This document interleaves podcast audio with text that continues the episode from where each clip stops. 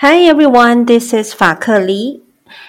Today I am going to talk about the difference between two words, and these two words are usually related to myself as I have I am not sure if I have talked about or identified myself as a indigenous person. Specifically, I said that I am a Taiwanese indigenous person. Uh, usually, I would say now uh, I am a Taiwanese indigenous woman because uh, I add the connotation of the gender, or you could, you could say sex there. And uh, usually, some uh, in the states, uh, in the United States, I would say that I am an American Taiwanese indigenous person to identify myself as a Taiwanese and an American. Uh, when I say that, it's more for political, not really political, but more of um, you know officially citizenships ideas of that. All right, but Taiwanese indigenous American or American person or Taiwanese indigenous American woman here is another point. Today, I want to talk about the difference between Aboriginal and indigenous. Because, like I said, I am an indigenous person and naming is really important. You know, in the Chinese Mandarin saying, there's, um, Idiom, I would say idiom. Hold on, let me think. Is it an idiom? No, I would say it's a saying. It says that uh, in Chinese we uh, we call that Zhengming, It means that make your name right. So if you make your the name right, you identify the name right, then later when you need to define it or do something, go about go do something about it, then at least whatever the name you identify will give you um, the justice or even will give you any, the foundation of trying to define or do something further about that. All right, so this is kind of a long introduction about the, my motivation of talking about being Aboriginal versus Indigenous. All right, so let me just give you a little bit, just a brief history of why uh, these two terms has have to be defined and distinguished. Uh, because um, in academia or sometimes nowadays in media or political sciences, distinguishing these two terms is really important because uh, some group of people they don't like to be called aboriginal. And some group of people they prefer the more of a neutral term like indigenous. But some but some group of people they would they they, they would like uh, they, they would prefer the word aboriginal. Why? So let me uh, just here uh, i'm really just briefly talking about the difference between it. And then eventually we have to respect the group of people who the group of people's desire of being called either aboriginal people or indigenous peoples all right, so first of all, what's the meaning? Okay, what do they mean? Aboriginal and indigenous. Is there a right choices? The information I found that uh, talking about that, sometimes we will shift to language to uh, we will shift the ideas about Aboriginal and Indigenous. But basically, what it means is, according to the dictionary website that I really like to use, uh, it's called Webarium, um, Merriam-Webster Dictionary.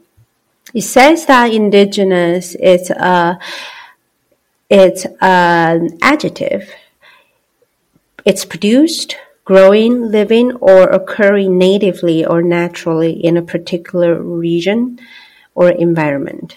You could say indigenous plants, or you could say the indigenous culture. Also, being indigenous, it means that it it's relating to the earliest known inhabitants or a place, and especially of a place that was colonized by a, a dominant group. So that's why we also have the term indigenous peoples versus the colonizers. All right, and Aboriginal. In the dictionary, Aboriginal it's an adjective too. It's being the first or earliest known of its kind present in the region. So you could call, you could say Aboriginal forest or Aboriginal rocks. Another meaning, it's relating to the people who have been in a region from the earliest time of or relating to Aborigines. All right. So if you're already thinking, uh, I don't see there are difference. Basically, they are synonyms, and you might, if you're thinking that I think they are, their meaning is is similar. I don't see the difference between using this or using that. You're not alone. Many people they think that that's why there are also people coming out and saying, "Now, please, re- please call us indigenous or aboriginal for specific purposes." And that specific purpose is the uh, is the idea. It's the main reason why I thought I want to share with you. Uh, how do you choose? All right. Um, So we're trying to be inclusive, right? Or uh, we are trying to be aware of the diverse people that makes up the world. That's why uh, you're listening here. That's why I'm also talking here. All right. So the word indigenous, the words indigenous and aboriginal, according to the website I found, um, I, of course, I will always reference the website uh, in um, in our platform. It says that the words indigenous and aboriginal refer to native populations and their descendants. There are differences between aboriginal and in indigenous that should affect how you actually use the words Okay, before I go further to tell the, the difference, let me tell you how do you do it? How do you do if you care to name the right things? Then your first question is might be uh, so what I do. About Aboriginal and Indigenous, usually you should use Indigenous. When you refer to the collective group of peoples indigenous with a capitalized if you're re- writing if you're writing it especially of capitalizing indigenous when you write indigenous people. Usually this is the preferred term especially in the united states because most people see Aboriginal as intent is sensitive because the term is historically rooted in colonialism and racism. When we say that it's rooted in colonialism and racism, that means that, excuse me, I'm going to. so, sorry, let me say that again when we uh, you, the term aboriginal could be related more to an insensitive concept historical concept and colonial concept and even racist concept.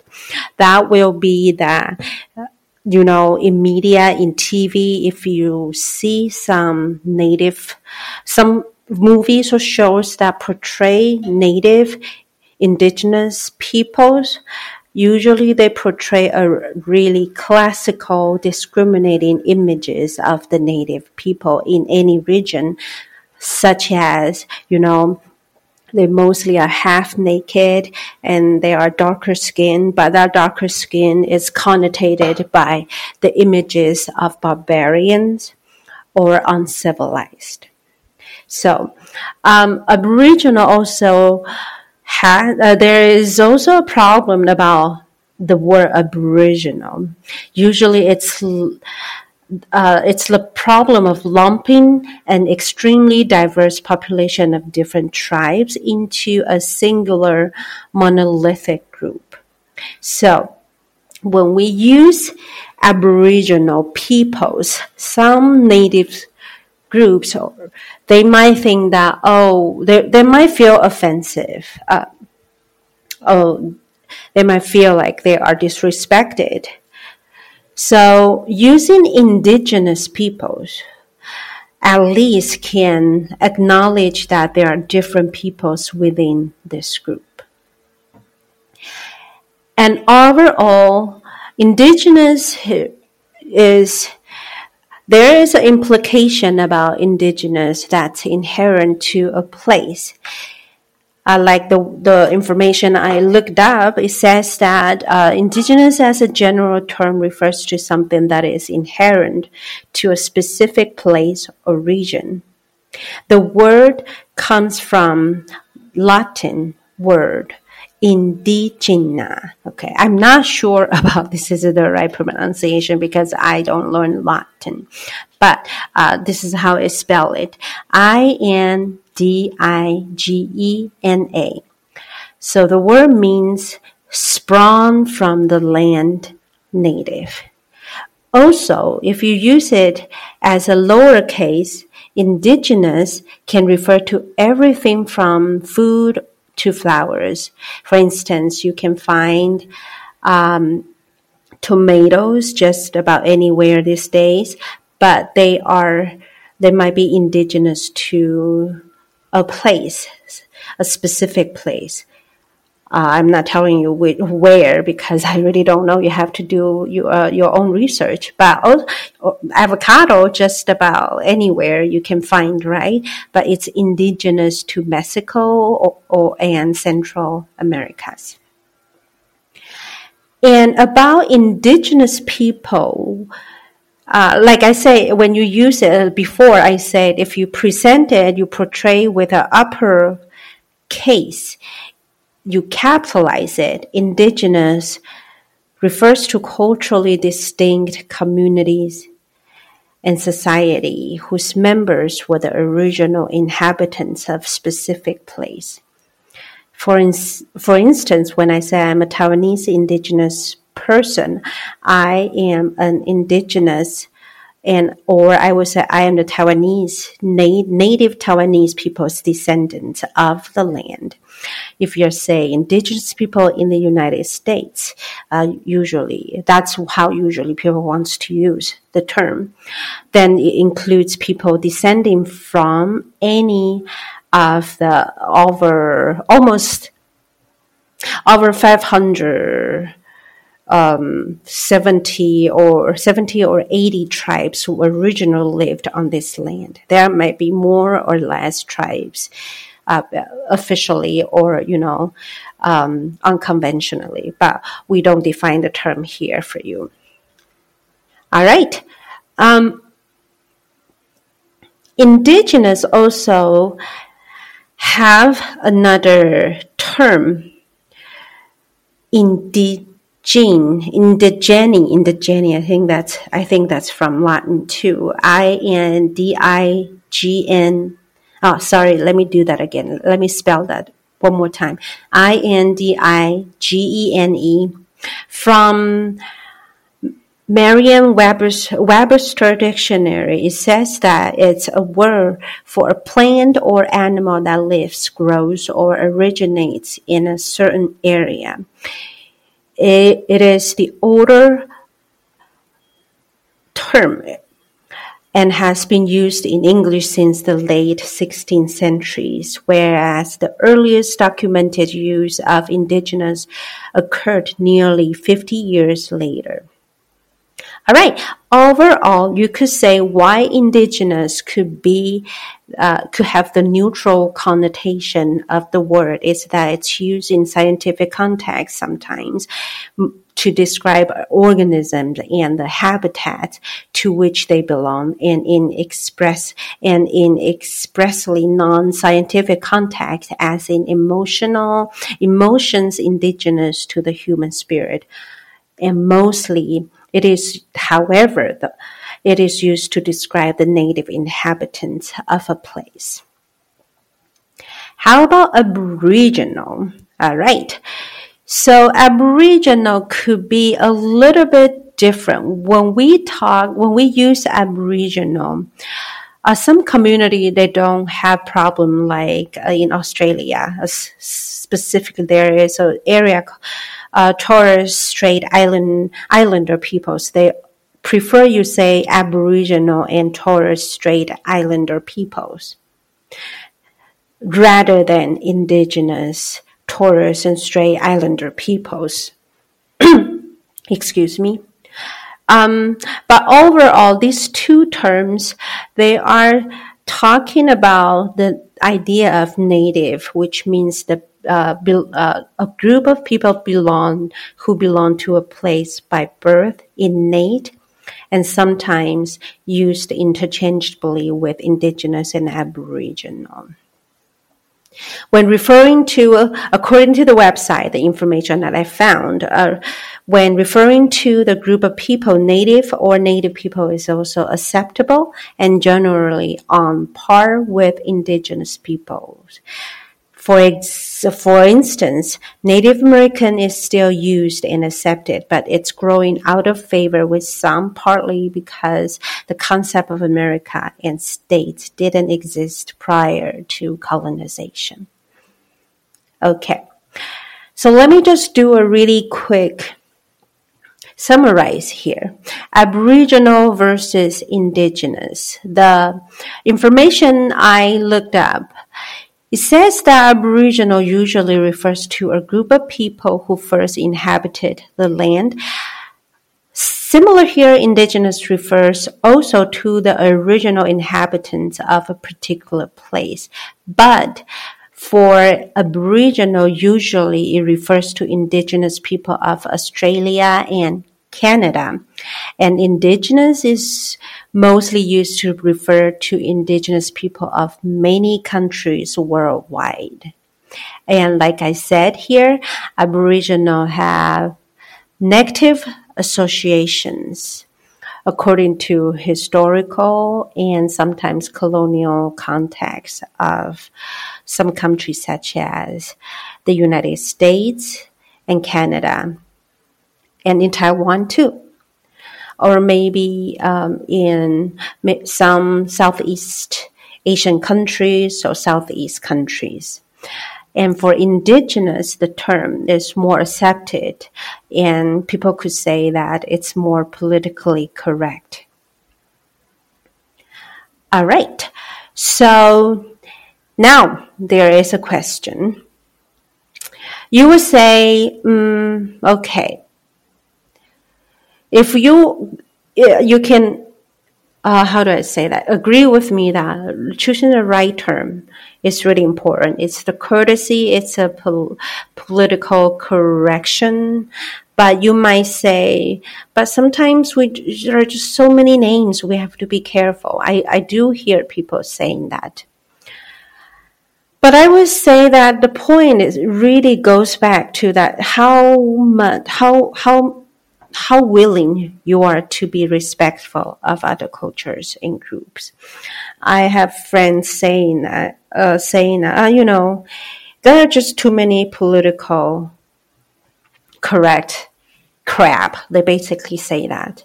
Okay, so I leave that with you to think that why do we need to care about political correct? Right? Sometimes it's the reason is really reasonable, but sometimes it could it could go overboard. But the spirit behind it is really just your choice to be a human being that is willing to learn diverse concepts, diverse terms. instead of political correct. Because if you really are so sensitive about that word, how about uh, thinking of that, um, trying to learn people to identify people with the term that they prefer to it could be a beautiful thing. Just like that you don't like people to call terms that relate to, that relates to you, which you don't like. So this is just um, kind of a short uh, promotion. I'm I'm just promoting here that it doesn't have to be about po- politics. It doesn't have to be about sensitivity. It's about that what we want to do, what, what kind of person we want to be. Do you want to respect people's? Then ask people, how do you want me to call you? Identify you as a native person, indigenous person, or an aboriginal person. All right. So, um, this is, this is it. I will see you not too soon, but one day. Have a great day. Bye.